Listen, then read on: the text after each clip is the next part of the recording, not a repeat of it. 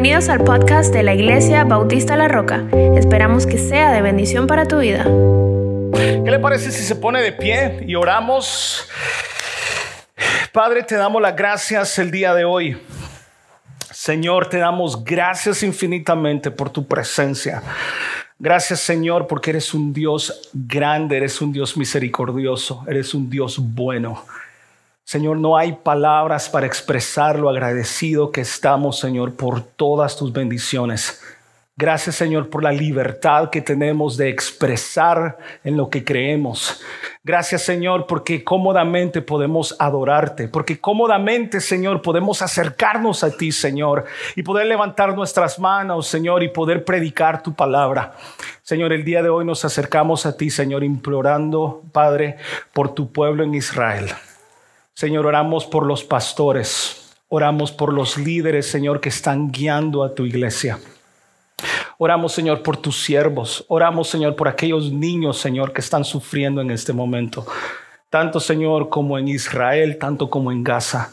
Señor, ahí hay un pueblo, ahí hay un remanente, Señor, que ha decidido, Padre, obedecerte, que ha decidido seguirte, Señor, ofreciendo, Padre, el plan de salvación, ofreciendo, Señor, la salvación que tú gratuitamente nos das.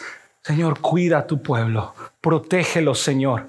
Y Padre, que tu Santo Espíritu, Señor, traiga fortaleza. Que tu Santo Espíritu, Señor, traiga convicción a sus vidas de que tú no los has dejado, de que tú no los vas a abandonar. Señor, el día de hoy oramos, Padre, por esos corazones duros, por esos corazones, Señor, llenos de odio, por esos corazones, Señor, que te odian, por esos corazones, Señor, que persiguen la iglesia.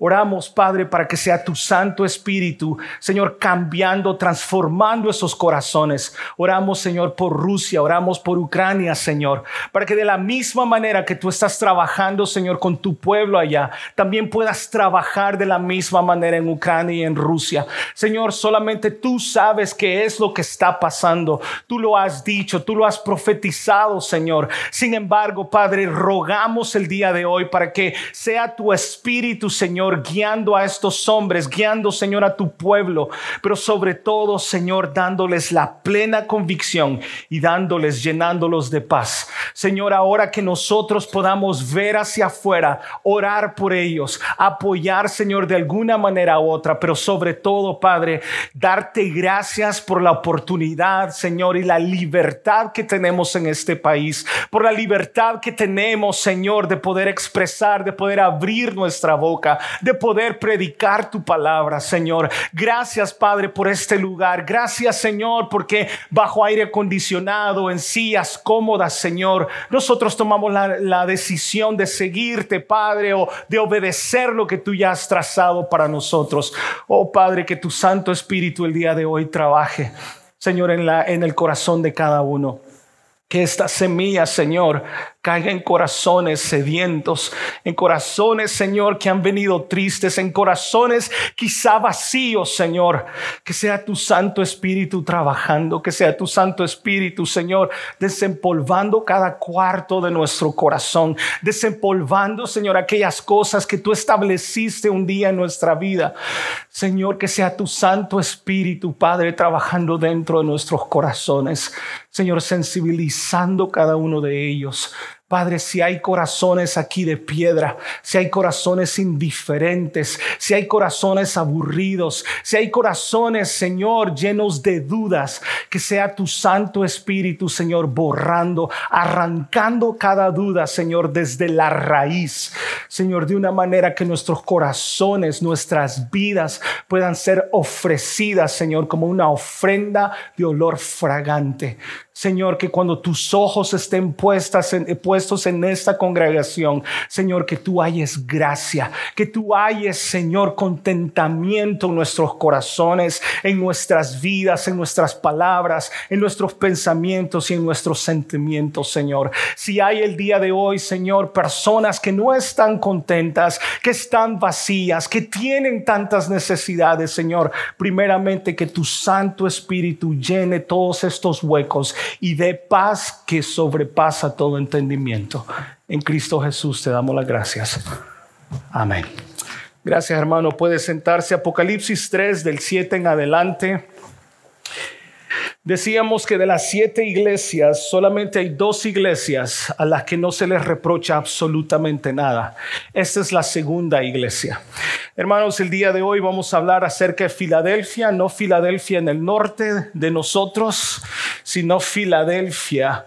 Y esta ciudad que en algún momento sufrió un terremoto, una iglesia que estaba rodeado, estaba cerca de algunos volcanes que sufrieron terremotos y en algún momento hubo un terremoto tan fuerte que destruyó completamente la ciudad y por ende muchas personas vivían afuera de esta ciudad. Esta ciudad era muy pequeña, no mucho poder, sin embargo con el tiempo fue creciendo, fue una, fue una ciudad bastante importante. Habían varias calles o caminos que daban hasta esta ciudad, por ejemplo uno de ellos muy importante que venía de Roma, por ende era una ciudad en algún momento llegó a ser tan importante.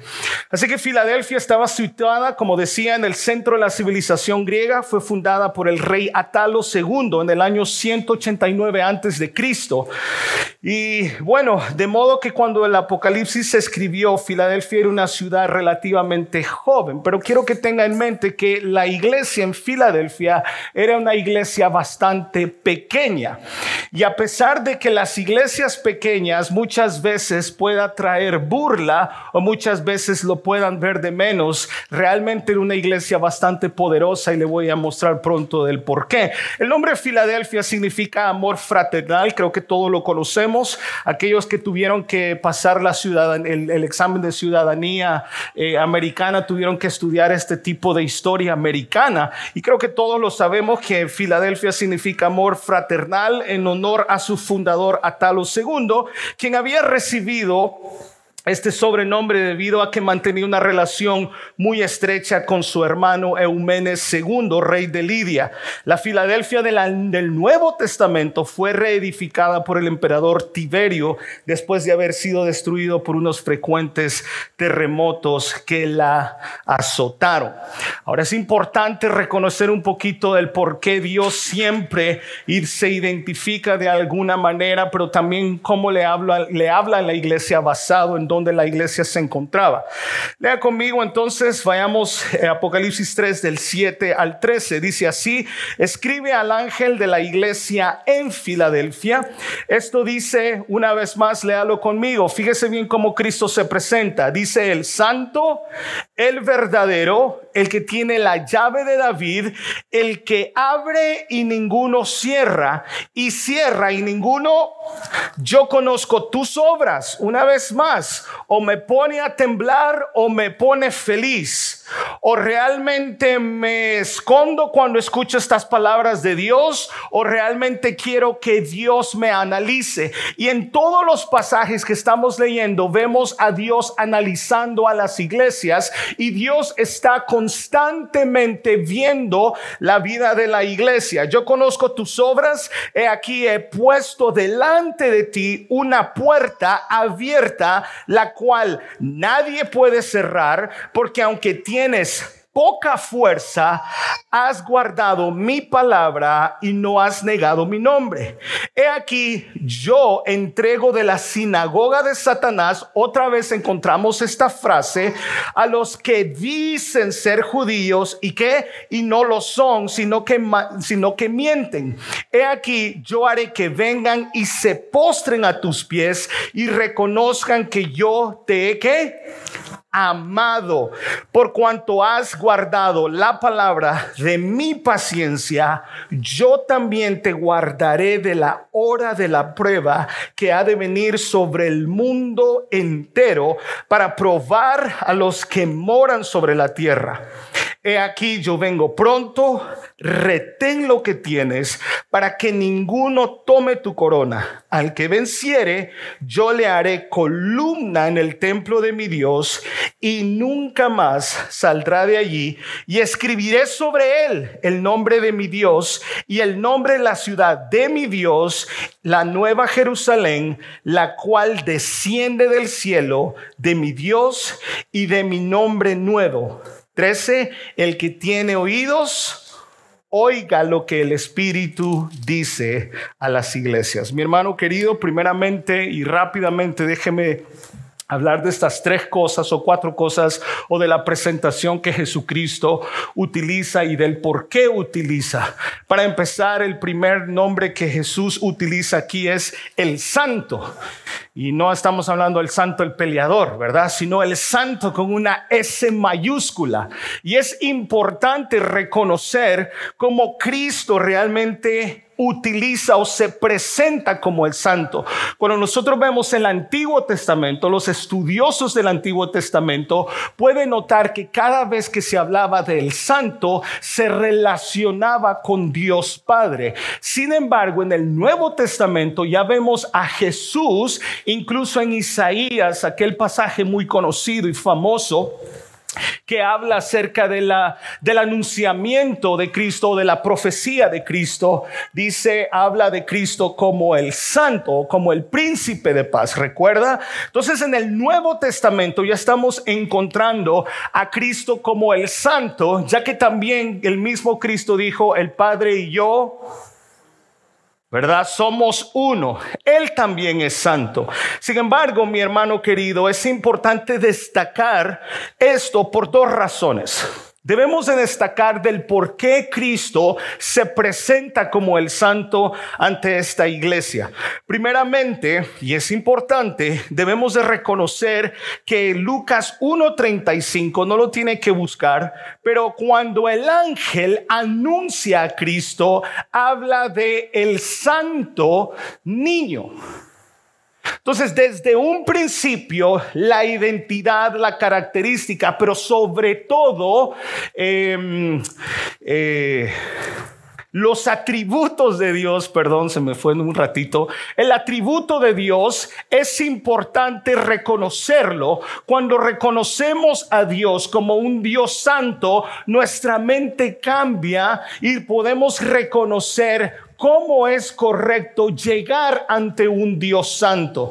Cuando yo tengo en mente de que Dios es santo, debo de reconocer cómo yo debo de acercarme a Dios. Constantemente vemos a Pedro y a Pablo hablar de acercarnos con manos que con manos limpias. Y no quiere decir de que usted ahora con la con esto de la con el problema del problemita que tuvimos con este virus hoy yo yo me lavo las manos por lo menos el momento que veo agua me quiero lavar las manos constantemente y quizá muchos de nosotros siempre andamos con manos limpias, pero la Biblia lo que quiere decir es que nuestros corazones, nuestras acciones sean limpias. Y es importante reconocer y tener en mente que nosotros nos acercamos a un Dios santo.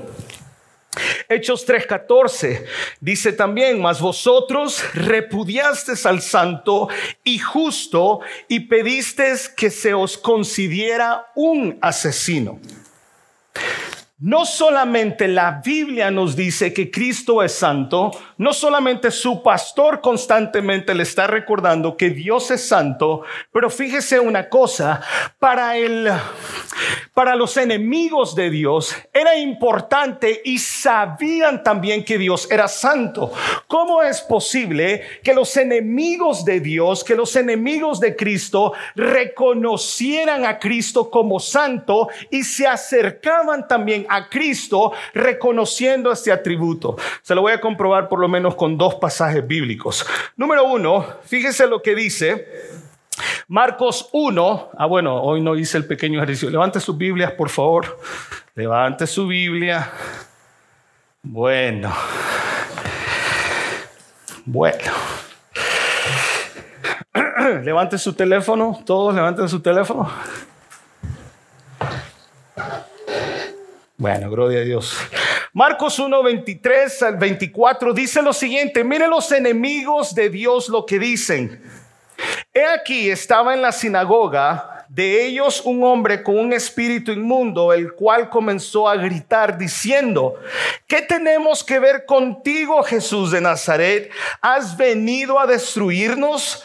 Yo sé, lea conmigo, yo sé quién eres. Eres el santo de Dios. Y Jesús le dijo, ¡Shush! ¡Cállese! ¡Shush! Be quiet. Cállate y sal de él. Fíjese lo que le dice el demonio. No es el, no, no, no es cualquier cosita, déjeme decirle. El demonio le dice, yo sé quién tú eres, tú eres el santo. Vea también lo que nos dice Marcos 12, 14.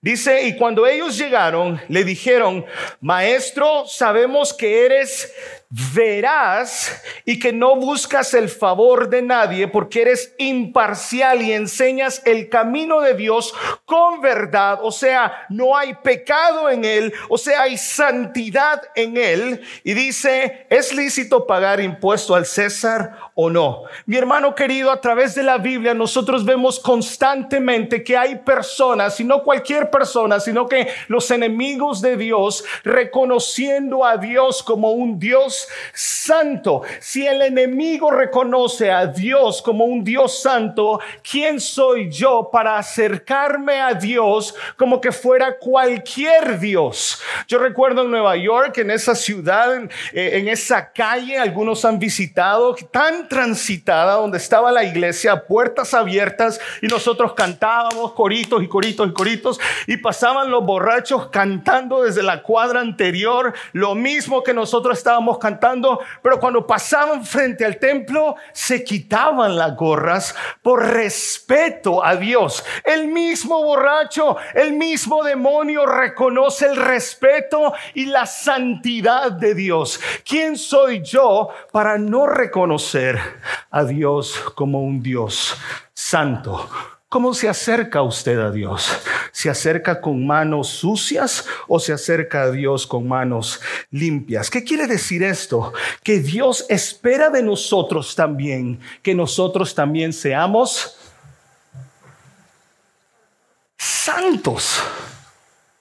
Vea lo que dice 1 Pedro 1, el 15 al 16.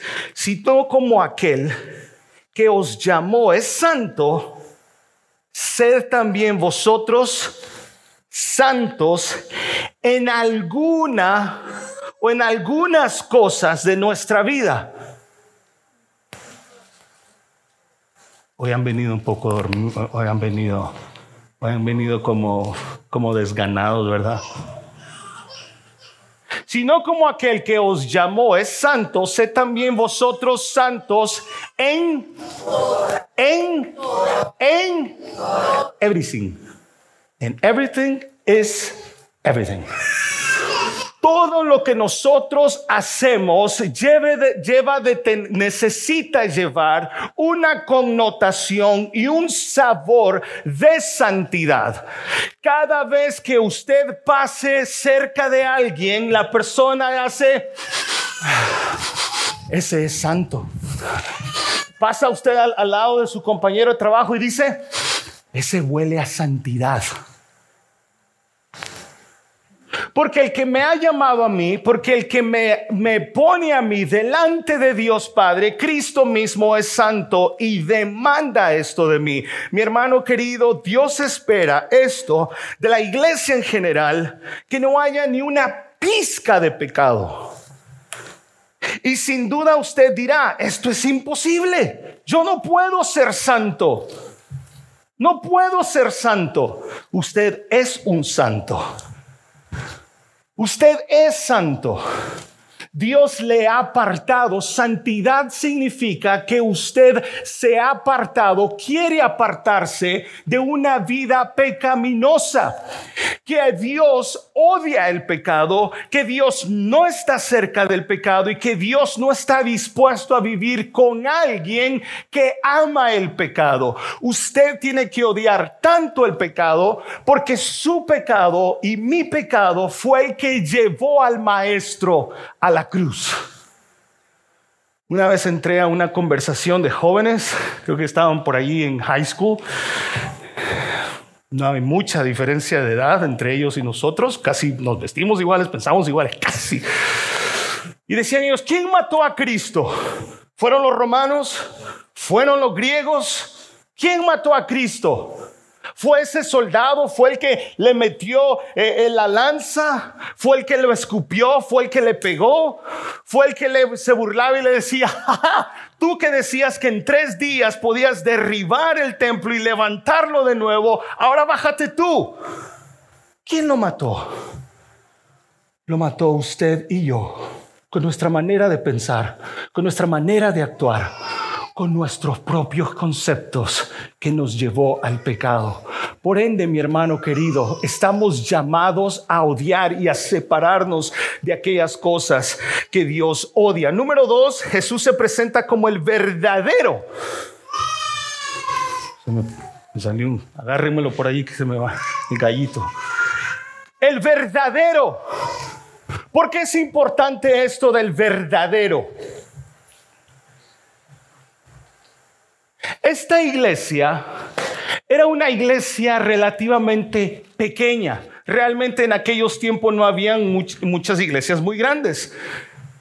Hay muchas personas que piensan que una iglesia pequeña no tiene poder porque han puesto sus ojos en la plata y segundo, han puesto sus, ojos o su vista en la cantidad de personas que van a esa iglesia. Por ende, para muchos dicen que es una iglesia que no tiene poder.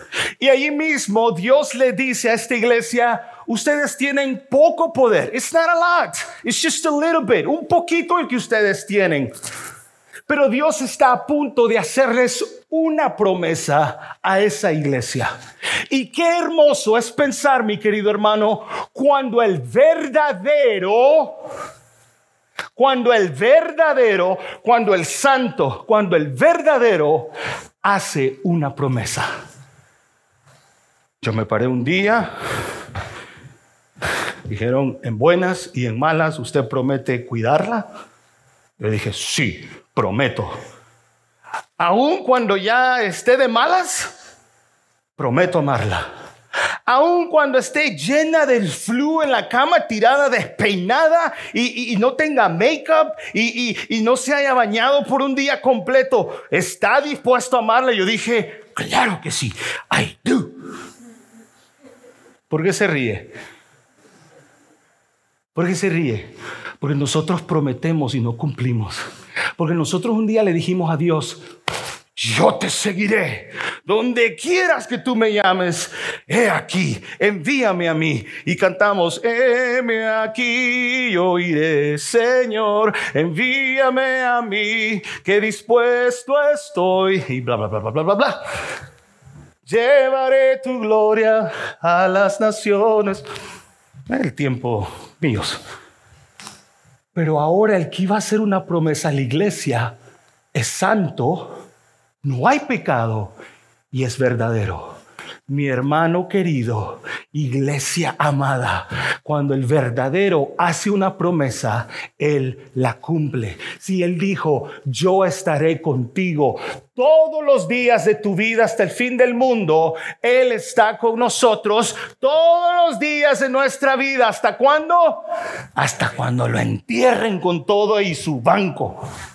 Porque lo van a enterrar con su banco, con su carro, con sus zapatos, con la cuenta, con todo lo van a enterrar.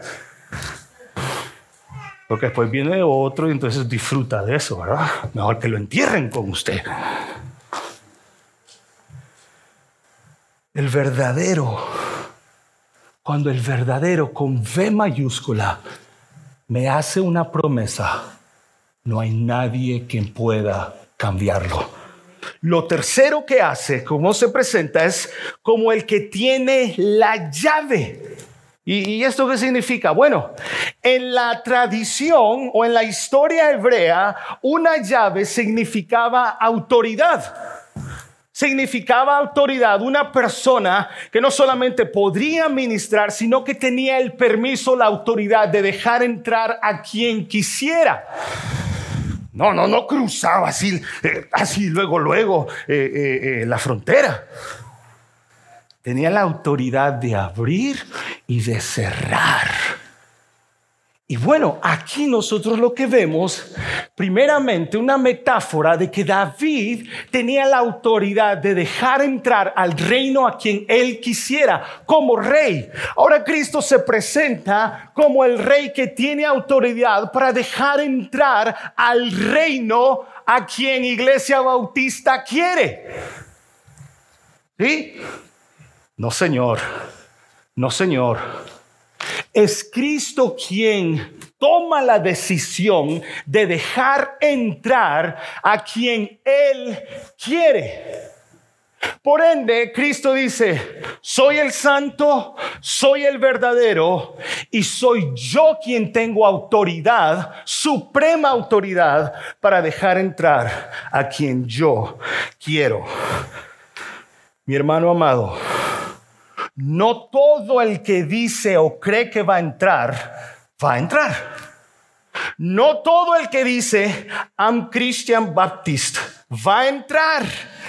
Not if you think you're Christian, I'm here on a Sunday, I must be going in. no, you're not. You're not going in. You're not. There is no way. Not because your dad is a Christian, not because your dad is the pastor, you're going to go in. Not because your mom is the prophet. No, you're not. Porque Mateo 7, 21, 23 dice, no todo el que me dice, Señor, Señor, entrará en el reino de los cielos, sino el que hace la voluntad de mi Padre que está en los cielos. Muchos me dirán, algunos quizá de la iglesia bautista La Roca, quizá quizá, y espero que no, me dirán en aquel día, Señor, Señor, profetizamos en tu nombre y en tu nombre echamos fuera demonios y en tu nombre hicimos muchos milagros. Y entonces les declararé, jamás os conocí, apartados de mí, los que practicáis la iniquidad. La clave aquí está en la palabra practicáis. Malaquías 3, 17 y 18 dice, y ellos serán míos. Y ellos serán míos, dice el Señor de los ejércitos. Ojo con esto, caballeros. El día en que yo prepare mi tesoro especial y los perdonaré como un hombre perdona al hijo que le sirve. Mi hermano amado, si hay dos, dos características muy importantes para mí como creyente, dos cosas muy importantes que nunca puedo pasar por alto. El primero es la santidad de Dios y la segunda es la soberanía de Dios. El humanismo ha dañado, y bueno, el día miércoles hablamos un poquito del humanismo, ¿verdad? Más o menos. No recuerdo bien. Y creo que lo vamos a hablar un poquito más este miércoles. ¿Qué clase más preciosa el día miércoles? ¿Qué le pareció? Ah, un aplauso, es buena clase. Para el Señor y para la Iglesia Bautista La Roca, lo mejor. ¿Ah? Ya. Ven el miércoles. le van a dar chance de preguntar, no mucho, pero van a preguntar el día miércoles. Hablábamos de, de, um, de cómo el humanismo ha entrado en la iglesia y que Dios de alguna manera lo hemos hecho humano. Pero aquí Cristo se presenta, uno, la verdad, la santidad de Dios y la soberanía. Déjeme decirle que la complejidad o cuando estamos hablando de que Dios es 100% amor y que todos sus atributos son 100%, no puede ser un Dios soberano a 90% y el 10% lo pongo yo eso sería una herejía muy grande. Pero tengo que reconocer aquí que Cristo está diciendo que Él es un Dios soberano. Y ser un Dios soberano es que Dios hace absolutamente lo que Él quiera. Él hace lo que Él quiere sobre República Dominicana. Él hace lo que Él quiere sobre El Salvador. Él hace lo que Él quiera sobre Venezuela. Él hace lo que Él quiera, bueno, sobre Israel. Pero ¿por qué Israel está en esto? Por desobediencia. Pero ¿por qué nuestros países están como están? Por desobediencia, por amor al dinero, por amor al poder. Mi hermano amado, pero aquí, a pesar de todo, Dios permite, dice la Biblia, que Él permite reyes, Él permite gobernantes. Y muchos de nuestros pueblos, la mayoría, por lo menos, me atrevo a hablar de mi país. No me atrevo a hablar de la política de otro país o de la situación. Alguien me decía, me cae mal tu presidente. Dice, bueno, está bien. Está bien, no hay ningún problema. Y algunos se burlan y dicen, es tu Dios, es tu cerro de oro. No, no, no. No, no, no, solamente yo que he vivido, que viví la guerra civil, que viví el problema de Salvador, puedo hablar de mi experiencia. Como decía mi abuelita, la ignorancia es atrevida. Pero ese no es el punto. El punto es que Dios permite lo que sucede en nuestros países porque el hombre sigue negando a Cristo. Porque el hombre no quiere a Cristo. Porque el hombre ama más la oscuridad que la luz. El hombre prefiere el poder, el hombre prefiere el dinero que a Dios mismo. Entonces Dios permite que todas estas situaciones en las que nos encontramos suceda, suceda, pero nada pasa por alto de un Dios soberano. Dios con esto está comunicando su nivel de autoridad y de soberanía. La soberanía, mi querido hermano, es algo que nosotros no podemos interrumpir jamás en ninguna de las áreas de la historia del hombre, por más que queramos aceptarlo. Ojo, caballeros y hermanas, Efesios 1:11, vea lo que dice, por medio de Cristo. Voy muy rápido, ¿cierto? Por medio de Cristo, voy a leer esta, está bien, no hay problema, quédense ahí. Por medio de Cristo, Dios nos eligió, esta es traducción lenguaje actual, tranquilos, no hay problema. Por medio de Cristo, Dios nos eligió desde un principio para que fuéramos suyos y recibiéramos todo lo que Él había prometido. Ojo, así lo había decidido Dios, quien siempre lleva a cabo sus planes. Oh, oh, pero pastor, ¿y yo? No, no, no, nosotros somos un cero a la izquierda en la voluntad y sobre todo en los planes de Dios.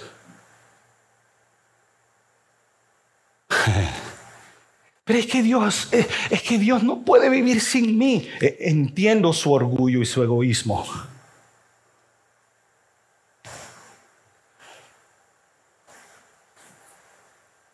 Es que Dios no puede ser injusto eh, en su mente. El día sábado, no, perdón, el día miércoles hablamos un poco acerca de Noé y el diluvio. En ese capítulo, el, mismo hermano Jorge hablaba de cómo Dios cerró la puerta del arca. ¿Correcto? ¿Estoy mal o estoy bien? bien gracias al Señor. Dios podía haber salvado a todos y podía haber metido a más gente en el arca. Sin embargo, metió muchos animales y metió, si no me equivoco, a siete personas. Ocho, gracias. Ocho personas. Salvó a ocho personas y no salvó más. No salvó más. Salvó ocho personas. ¿Sabe por qué? Porque hizo lo que quería. Porque quiso salvar a esos ocho, aparte de hallar gracia en Noé. Salvó a esos ocho y a los demás no. Constantemente en la Biblia encontramos la soberanía de Dios. Metió a esos ocho y cerró y selló la puerta. Y esa es una metáfora, un prototipo, perdón, del mismo Jesucristo. Encontramos a Cristo haciendo lo que Él quiere. No es basado en mis propios fundamentos, en mis propias creencias y sobre todo en mis propias obras. Efesios 1:11 otra vez, por medio de Cristo, Dios nos eligió desde un principio para que fuéramos suyos y recibiéramos todo. Diga conmigo todo. ¿Qué nos dio? ¿Algunas cositas? Nos dio todo. Apocalipsis dice, y reinaremos con Él. Y bueno, para los que no sabían este versículo bíblico, los músicos se lo saben muy bien. Y reinaremos. Nos hecho reyes y sacerdotes. No, no, no. No fue Marcos quien lo dijo primero. Fue la Biblia y recibiéramos todo lo que Él había prometido, así lo había decidido Dios, quien siempre lleva a cabo sus planes. Y déjeme decirle, mi hermano querido, prefiero mil veces que Dios lleve a, lleve a cabo sus planes que los míos, porque mis planes lo único que hacen es meterme en problemas, meter en problemas a mi familia y muchas veces hasta la iglesia. Sus planes no son los mejores mucho menos sus conceptos. Pero los de Dios, que es, dice la Biblia, que su voluntad es y agradable y perfecta. Dios se presenta como un Dios soberano. En toda la historia hemos visto que al cristiano lo han perseguido. Escuchó las nuevas noticias de América, de perdón, de Corea del Norte. Han perseguido a la iglesia por tanto tiempo tanto tiempo que han perseguido a la iglesia que no pueden detenerla. ¿Y sabe qué hizo mejor el gobierno chino? Cambió la Biblia. Cambiaron, léalo. Cambió algunos versículos, por ejemplo, Juan 1.1, tal como lo han hecho los testigos de Jehová, lo cambiaron el verbo. Han cambiado varios versículos. ¿Con qué finalidad? Para confundir la iglesia. Ya no la pueden perseguir. La iglesia se está multiplicando. ¿Cuáles son los elogios? Hay dos cosas. Número uno, dice que has guardado mi palabra, que es igual a obediencia. Oh, esto sí nos va a dar en el, nos va a dar en el hígado. Y lo segundo dice, no has negado mi nombre. Vea quién es esta iglesia de Filadelfia. Eran unos cuantos peloncitos, unos cuantos miembros pero fíjese por qué no había un regaño, sino que había un elogio. Dice, tú has guardado mi palabra, tú has obedecido. Y segundo, en medio de la situación que la iglesia se encuentra, tú no has negado mi nombre. Mi querido hermano, primeramente déjeme hablarle rápidamente, para que no se vaya bravo conmigo, déjeme hablarle rápidamente de la obediencia. Porque la obediencia es uno de los puntos centrales del Evangelio. Si Cristo no hubiese obedecido, nosotros no estuviéramos donde estamos. La obediencia es vital. Jóvenes, la obediencia es vital. La desobediencia es peligrosa. La obediencia, déjeme decirlo aquí por si acaso, ¿verdad? Aquí usted sabe. La obediencia es importante y la desobediencia es peligrosa. Si Dios elogia a esta iglesia es porque la iglesia había guardado su palabra y sus mandamientos.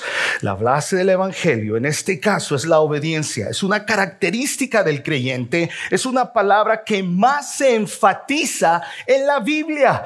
Todo se centra en la revelación de Dios y cómo el hombre recibe o cómo el hombre actúa ante esa revelación. Déjeme explicarle un poco más. Dios se ha revelado en este libro. Amén. Muy bien, vamos bien. Dios se reveló en este libro. Ahora, cuando Dios se revela o se manifiesta en este libro, es importante es importante cuál es la reacción que nosotros vamos a tener ante esa verdad, ante esa revelación. O la aceptamos o no nos gusta o simplemente no la creemos y seguimos creyendo y adorando a un Dios soberano, pero no me gusta lo que Él hace. Do you know what I mean, Jelly Bean? You get it? You got it? Ok, lo vuelvo a explicar. Dios se revela en este libro. Dios pone aquí su voluntad. Ya, no más, ya no ore diciéndole, Señor, Señor, enséñame cuál es tu voluntad. Llevo 20 años tratando de conocer tu voluntad. Aquí está. La voluntad de Dios, aquí está. Dios se reveló. Ahora hay una reacción, hay una respuesta ante esta manifestación. Dios ve a la iglesia, Dios mira a Filadelfia y dice, yo me he revelado a ustedes, han escuchado predicaciones, tienen ciertas partes de la Biblia para entender mejor el concepto. Ahora yo quiero ver su reacción. ¿Cuál es la reacción ante un Dios verdadero, ante un Dios soberano, ante un Dios santo? ¿Cuál es tu reacción? Filadelfia decidió guardar su palabra y no guardarla en cualquier otro lugar, sino obedecerla. Santiago dice, no sean solamente, sino que hacedores entonces, cuando hablamos del Evangelio, cuando hablamos de esta preciosa revelación, Dios espera que Iglesia Bautista La Roca, su reacción sea una actitud de sometimiento, de obediencia. Dios no te está pidiendo tu opinión. La Biblia no es un menú. La Biblia no es un, ¿cómo se llama eso donde hay muchas comidas de diferentes, Gaby? ¿Cómo? Un buffet, eso. Que por cierto dicen que los buffets no son buenos porque mucha gente ahí, eso dice, pero hay uno que a mí me encanta que rara vez me llevan. La revelación de Dios no es esto me gusta, esto no, no estoy de acuerdo, me parece que eso está bien, me parece que esto más o menos a medias. Yo creo más en este lado. No, no, no, no. La Biblia no es un menú. La Biblia no es un menú al que usted decide qué obedecer o qué no. No es Dios. God is not asking for your opinion. God is not asking you to change the book. No es como el cristianismo progresivo. Hay ahorita tres pastores gay y están predicando a full el cristianismo progresivo. Y todos nuestros jóvenes, hey, I like that, I agree with that. Me parece bien esa manera de ver ese pasaje. No, no, no. Dios no pide tu opinión. Dios no espera la opinión de la roca. Dios lo que espera es tu obediencia.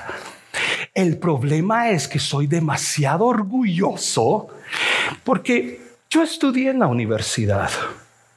Yo escucho al TikToker más famoso. Yo escucho un gran teólogo en YouTube y él dice que esa no es la manera de ver la Biblia. God is not asking your opinion. Dios no quiere tu opinión. Dios quiere nuestra obediencia. That's it. Si él hubiese pedido tu opinión, quizá hubiesen algunas líneas donde tú puedes hacer. Pero esta iglesia decidió callarse la boca y someterse. Levante la mano a quien le encuesta someterse aquí. Ah, bueno, gracias por su sinceridad. ¿Sabes cuál es el problema, mi querido hermano? Que Dios dice que nos sometamos a todas las autoridades. El problema es, una vez más, donde la iglesia viene a hacer un menú, es que a mi jefe yo le escucho.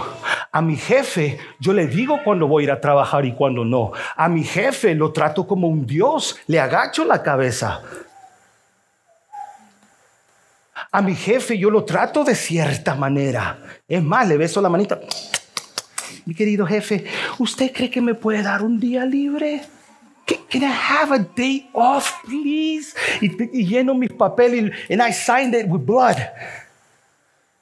Pero cuando llegamos a Dios, yo decreto, yo demando, yo exijo, yo he ayunado y por ende tú tienes que hacer. Sométase toda persona a toda autoridad espera a Dios que tú escojas a cuál autoridad. No, a toda autoridad. Tu responsabilidad no es hacer lo que te dé la gana, sino someterte. Eso es guardar su palabra. Así de fácil. Ahora, si te molesta, si no lo puedes hacer, si no hay una fuerza interior que te lleva a la obediencia, entonces tenemos que cuestionarnos si realmente el espíritu de verdad está en mí.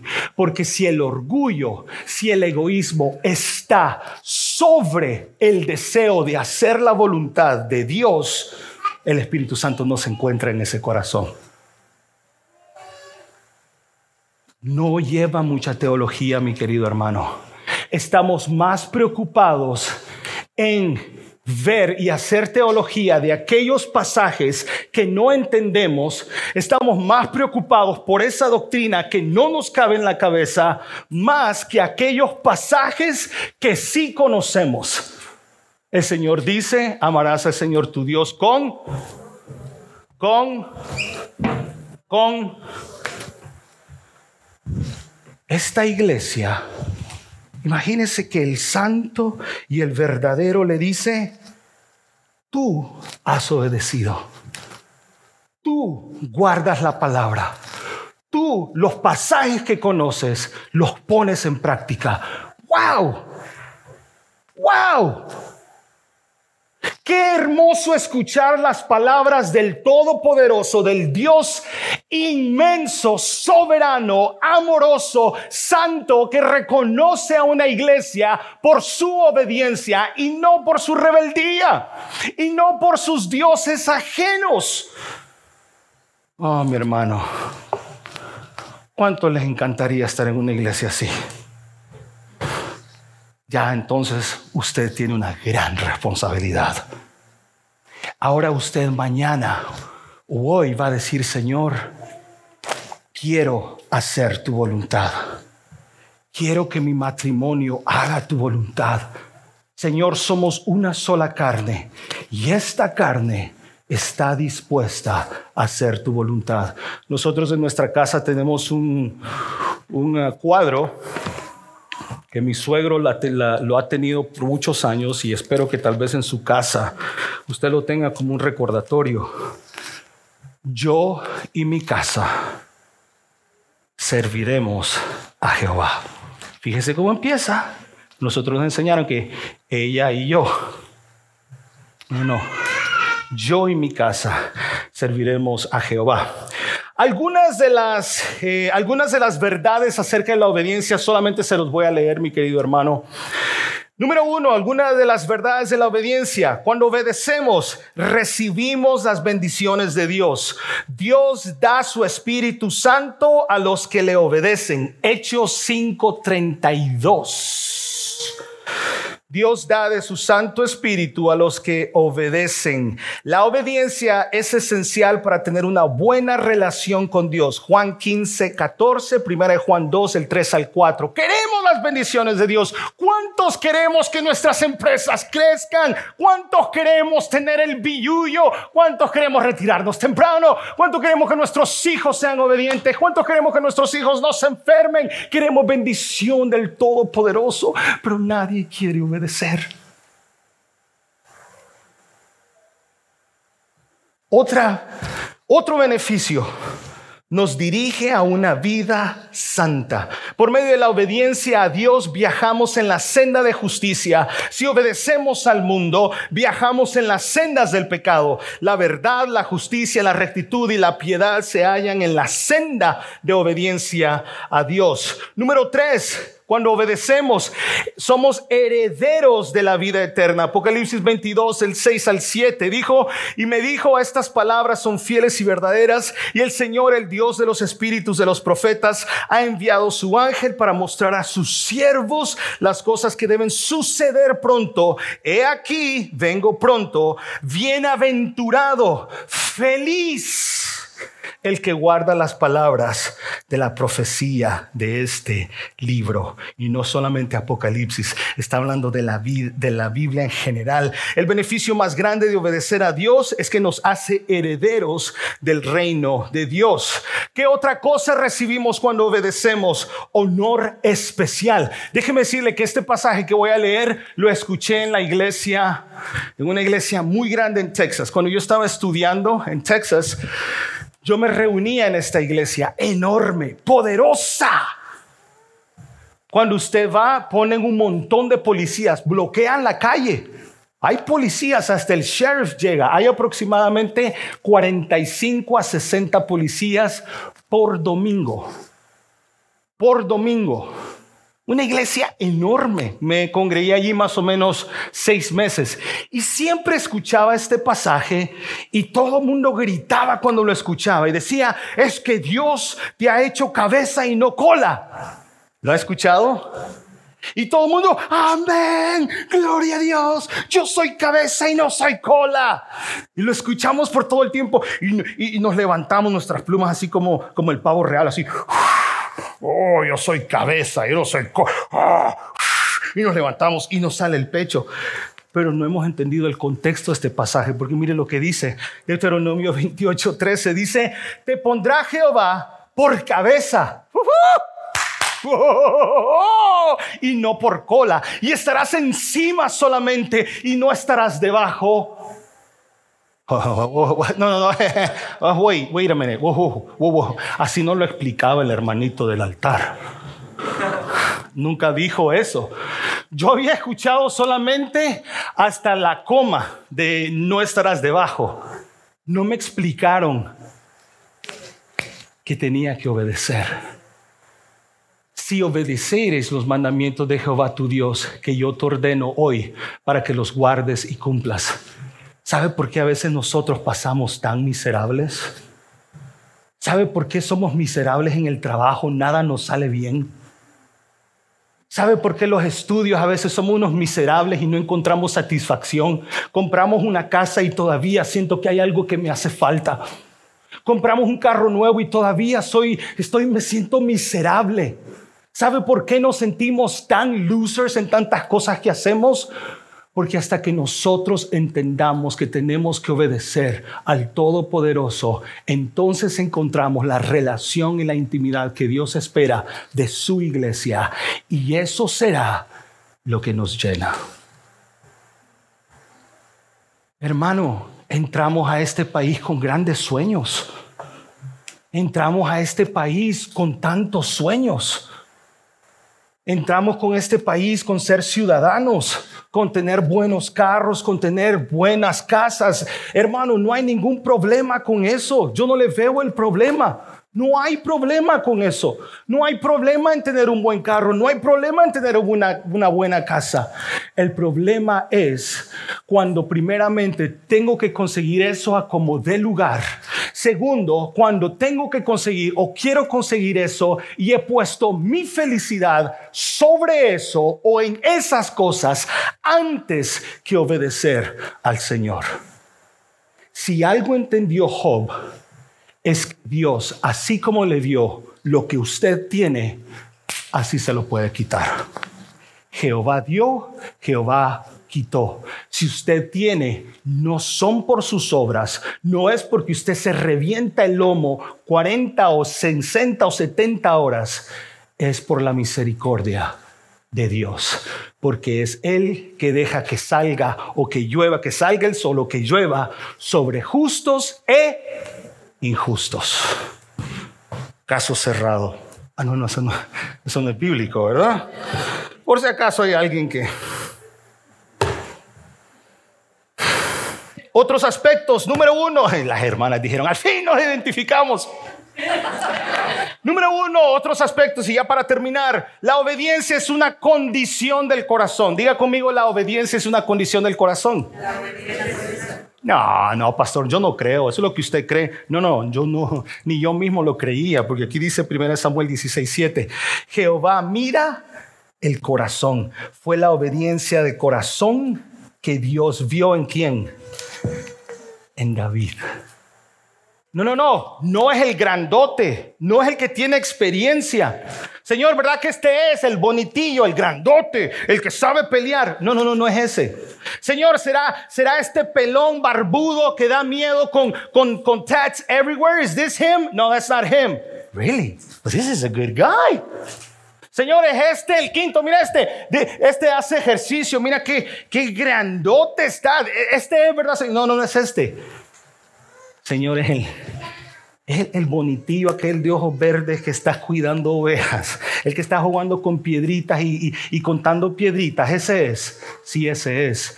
Yo miro el corazón, el hombre mira lo exterior. Y Dios se complace en un corazón humilde, agradecido y obediente. Ahora, mi hermano, la obediencia trae castigo eterno. Pablo escribe que cuando el Señor Jesucristo se manifieste en llama de fuego, Él va a dar retribución a los que no conocieron a Dios. Mi Dios no es injusto. No, Dios no es injusto. Dios no es injusto. Él va a dar lo que cada uno merece y todos merecíamos fuego eterno.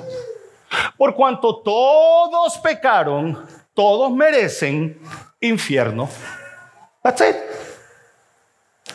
Por eso tengamos cuidado cuando pedimos justicia. Oh Señor, te pedimos justicia. me desaparece el fuego. Exactamente, el pastor se fue tal día, tal día, tal día quemado. Dios es un Dios justo. Y Dios va a castigar a aquellos que no han depositado su fe en Cristo Jesús, aquellos que no han hecho de Cristo Jesús su Señor. Todos merecíamos. Ah, pero su gran amor le salvó. Dios no estaba obligado a salvar a nadie. Fue Él que me vio a mí fue esta barriga que él vio. Digo, esa barriguita la voy a, la voy a salvar. No. Lo hizo por su propia voluntad. Tres minutos. La desobediencia. La desobediencia. la desobediencia o el aspecto de la obediencia, el corazón obediente produce obediencia visible. El corazón obediente produce obediencia visible. ¿Cómo Pablo sabía que los romanos eran obedientes de corazón? Él lo vio reflejado en sus obras. La condición del corazón se manifiesta tarde o temprano. Cristo dijo que conoceremos a las personas. ¿Por qué? Mateo 7, por sus millones los conoceréis. Por sus... Y el fruto la obediencia es parte, el fruto de la obediencia el Espíritu produce, produce en nosotros. Mi hermano, me voy a saltar muchos más. Por último, el caso de Filadelfia le dice, has guardado mi palabra, pero también en situaciones difíciles, en situaciones difíciles, la iglesia nunca maldijo el nombre de Cristo. Esa iglesia chiquirriquitiquita, que no le entraban más de 50 mil dólares al año. Esa iglesia que estaba bien pelona de músicos, que daba tristeza a veces los músicos. Esa iglesia que a puras penas llega. Esa iglesia chiquitita.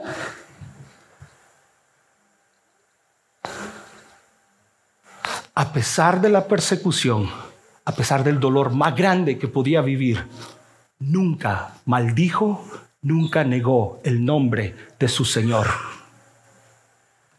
En cierta manera va caminando Pedro. Mire, mire, mire, ese camina como un creyente, ese es de la roca. No, no, no, no, no, no, mm, mm, no, no, yo no sé quién es la roca. Yo, no sé. Ah, ok, sigue caminando don Pedro. ¡Ajá! Tú eres uno de ellos. No, no soy yo. Tú hablas como uno de la roca. Tú hablas como uno de ellos. Y empezó, pip, No, mire, yo soy uno de ustedes. I'm one of yours. Look, I think like you guys. Y la tercera vez, tú eres uno de ellos. No, no, no, no, no soy yo. It's not me. Y entonces cantó el gallo tres veces. Qué fácil es negar a Cristo cuando las cosas van muy difíciles. Qué fácil es negar el nombre de Cristo cuando perdemos el trabajo, cuando las cosas no van como nosotros esperábamos.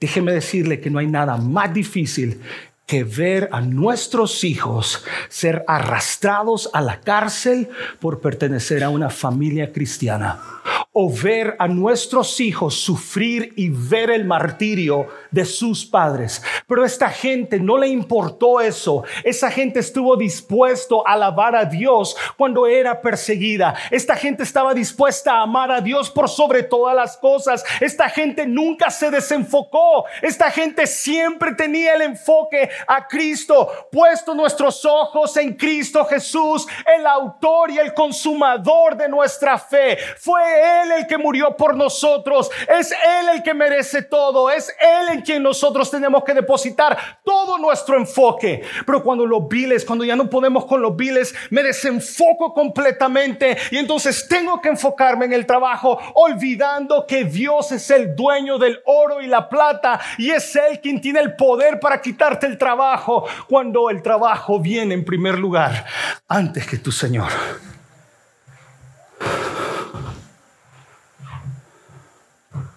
Oh iglesia. Por último, en la promesa, esta es la quinta vez que dije último, los que cuentan.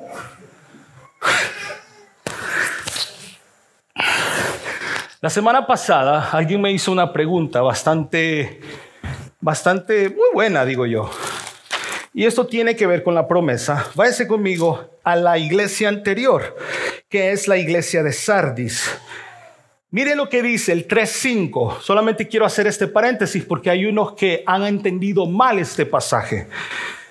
Dice el versículo 5 el 3.5, el que venciere, el que venciere, perdón,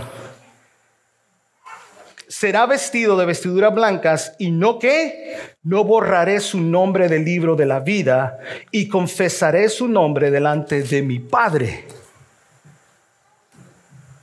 Más adelante en este pasaje dice la promesa y haré de él una columna en el templo y nunca saldrá. La gente, y hace poco, un par de meses atrás, tuve una discusión con alguien que me decía, sí, mire, la salvación se pierde. Dios no está haciendo allí, no está dando una opción. Dios está confirmando en el 3.6. Dice, y su nombre no será borrado. Lo que está haciendo es una afirmación, no una opción. Y lo mismo está haciendo en este pasaje déjeme decirle que en 1986 yo estaba en mi país y sufrí un, eh, pasamos un terremoto de 8.6, 8.8. Recuerdo que estaba en el colegio con mi hermano. Recuerdo toda la destrucción en mi país bajo ese. Incluso en el 85 me parece que México tuvo uno también. Y déjeme decirle que una de las cosas que se destruye o que cae rápidamente un edificio son las columnas. Y hay una cosa que Dios aquí ha prometido, es hacerle a usted una columna del templo de su Señor. Lo segundo que ha hecho el Señor dice, yo te libraré de la prueba de la prueba, del castigo que viene sobre el mundo. Y aquí es donde hay muchos teólogos, donde unos dicen que Cristo vendrá aquí, otros dicen que la iglesia va a pasar por la gran tribulación, otros dicen que no. Pero una cosa aquí Jesús sí está diciendo es que Él va a guardar a los suyos de la prueba venidera. Mi hermano, Apocalipsis, los que han leído Apocalipsis, es la culminación del plan eterno de Dios. Aquí es donde Dios decide quién es y quién no es. Los que no son van a pasar una tribulación y una gran tribulación donde ellos van a tener que pagar, en ese caso, su salvación con sus vidas. Déjeme decirle que una de las cosas que Apocalipsis habla mucho es de cortar cabezas. Cortar cabeza. Y hay una religión en algún lugar que ellos la manera que hacen es cortar cabeza. Qué, qué, curioso estos datos, ¿cierto? Y qué curioso pensar de que Cristo en algún momento va a arrojar copas de ira, que la ira de Dios va a caer, la ira, un, un, un, un, no sé cómo llamarle, la ira completa de Dios sobre un mundo que no le aceptó, que no recibió a Cristo. Entonces lo que dice aquí Juan, o le está diciendo Cristo a la iglesia es, yo te voy a guardar de mi ira. Hay personas que me dicen, oiga, ¿y Dios de qué me ha salvado? Bueno, le ha salvado del pecado. Le ha salvado de usted mismo. Si no me entiende, un día le explico, un día miércoles. Y Dios le ha salvado de su ira venidera. Mi hermano querido, en el tiempo de tribulación y gran tribulación, yo no quiero estar. Si ahora es horrible ver las guerras, si ahora es horrible cuando un loco quiere apretar el botón rojo, imagínese cómo será la gran tribulación, donde aquellos que Cristo no conoce derramará toda su ira. And I don't know about you, but I'm not going to be there. Yo me niego y no voy a estar allí. I'm not going to be there. Él me ha prometido el verdadero, el santo me ha prometido Le prometo que la próxima semana, en dos semanas, continuamos este material. ¿Le parece? ¿Tú estás seguro que este tiempo de tribulación tú no lo vas a pasar? ¿Tú crees? ¿Tú crees que Cristo te va a guardar de ese gran castigo? ¿Tú crees que cuando llegues al cielo, Cristo te dirá, bien, buen siervo? Sobre poquito, sobre poquito. Lo único que te pedía es que fueras y cantaras en el stage todos los domingos. Lo único que te pedía es que fueras fiel lo único que te pedía es que, que, te congregaras, así como la Biblia dice. No se dejen de congregar como algunos tienen por costumbre. Lo único que te pedí es que fueras fiel a lo que te comprometiste un día y dijiste que ibas a dar lo mejor. Que no ibas a ser como Caín y Abel, que uno dio lo que le sobraba. Señor, este es el tiempo que me sobra, esto es lo que te doy. Y vio con agrado aquel que quería dar lo mejor de sí. Pero no lo hemos entendido. No lo hemos entendido. Creemos que eso sigue siendo un concepto humano. Creemos que el amor no es un sacrificio. El amor es un sacrificio.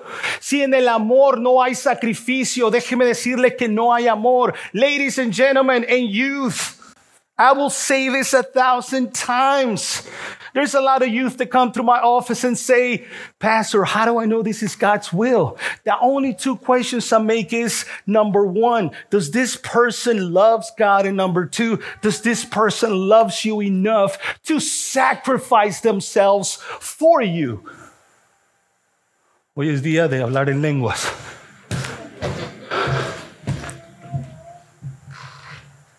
Lo único que te pedía es que guardaras mi palabra. Lo único que te pedí no es que dejaras de trabajar. No es que, que dejaras de hacer lo que te gusta hacer, de jugar béisbol, de ser fanático de los Yankees. Yo no dejaba eso. Yo lo único que te pedía es que me reconocieras como el único salvador de la vida y que fueras fiel a las cosas que yo te he llamado. ¿será que el Señor esta tarde puede decir, no Filadelfia, sino Iglesia Bautista La Roca? Te doy esta oportunidad que es las promesas y la oportunidad que le da a esa iglesia. Iglesia Bautista La Roca, porque has guardado mi palabra porque no has negado mi nombre. ¿Quién es usted? ¿Es usted mi hermano o es usted hijo de Satanás que merece el fuego eterno? Lo único que te he pedido es que tú y tu casa me sirvan. Padre, te adoramos. Te damos las gracias, Señor, porque tú eres el verdadero.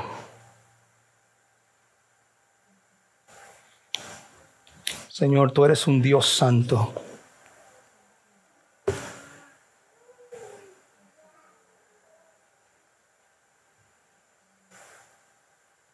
Señor, ¿cuántas veces te hemos fallado?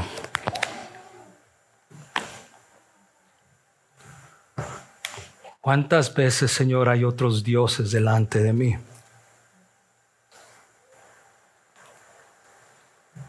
¿Cuántos dioses, Señor?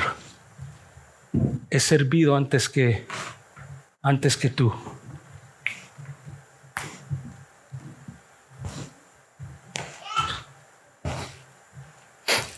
Señor, hoy tu iglesia pide perdón. Hoy, Señor, por medio de tu palabra y por medio de tu Santo Espíritu, reconocemos que hemos caminado muy lejos de ti, de tu santidad. Hoy reconozco, Señor, que todos aquellos conceptos que creí desde muy muchachito, que me enseñaron, Señor, están erróneos porque lo que tú pides de mí es obediencia. Es entregarme completamente a ti, Señor, sabiendo de que este lugar no es mío, de que este lugar no es mi hogar, que solamente voy a vivir un par de años, Señor, y que debo de, Señor, invertir en la eternidad.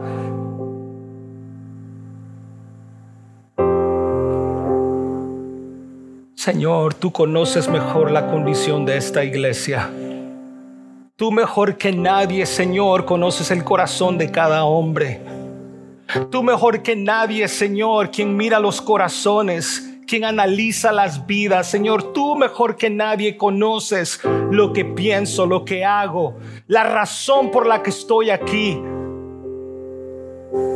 Señor, yo solamente pido tu perdón.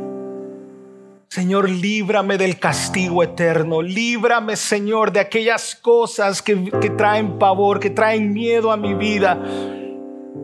Señor, dame el gozo de tu salvación, que tu Santo Espíritu, Señor, me sustente, que tu Santo Espíritu me abrace, Señor, que tu Santo Espíritu me llene, que tu Santo Espíritu, Señor, me guíe, que tu Santo Espíritu, Señor, me guíe a aquellos lugares, aquellos delicados pastos, aquellos lugares, Señor, donde yo sé que tú estás, aquellos lugares, Señor, donde yo sé que tú me hablas, donde yo sé que tú me abrazas donde yo sé, Señor, que tú quitas todo miedo, toda duda, Señor, toda tristeza. Quita de nosotros, Señor, todo miedo, toda desobediencia. Arranca de nosotros, Señor, todo orgullo, todo egoísmo, Señor.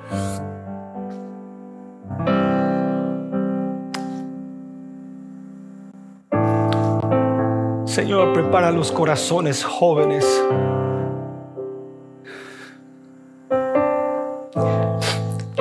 Señor, que el enfoque de ellos seas tú. Que lo secundario sea su trabajo, su carrera, sus esposos, sus esposas. Prepara la siguiente generación, Señor, que prepararán a mis hijas. Prepara la siguiente generación, Señor, que será perseguida Father God, we just we just need you.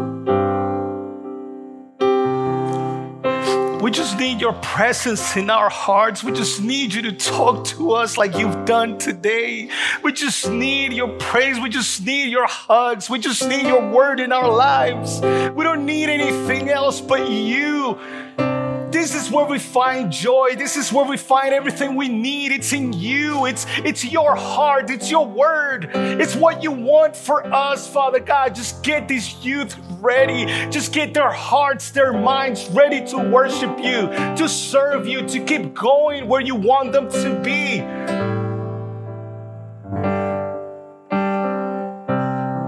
Prepara corazones, Señor. Prepara a los pastores que vendrán aquí, Señor. Prepara el hombre que tiene que pararse aquí, Señor, y llevar a tu iglesia donde tú quieres. Señor, que no se haga nuestra voluntad, sino que se haga la tuya.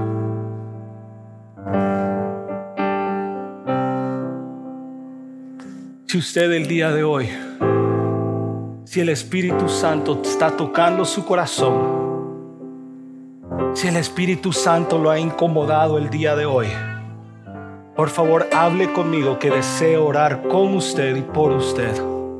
De la misma manera está Jorge, está Edgar, puede acercarse a ellos, orar con ellos, platicar con ellos.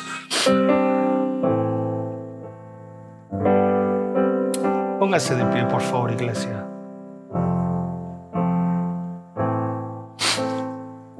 Tome la mano de su- la persona que está a su lado, por favor, en- pensando en la unión.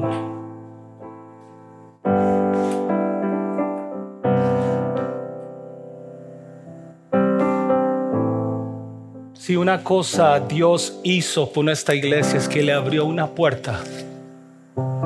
Y las puertas son significados no solamente de oportunidades, sino también de la evangelización. Vea todas esas sillas que están vacías. Me salió un... ¿un qué? No rima sin esfuerzo. Ah. Vea todas esas sillas. Vea cuánta gente usted conoce que no conoce a Cristo.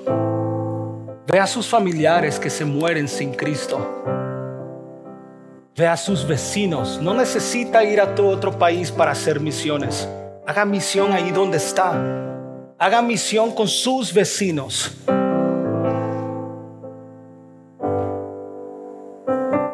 Hermano, Cristo hoy está llamando. Cristo está tocando corazones. ¿Cuál es su respuesta?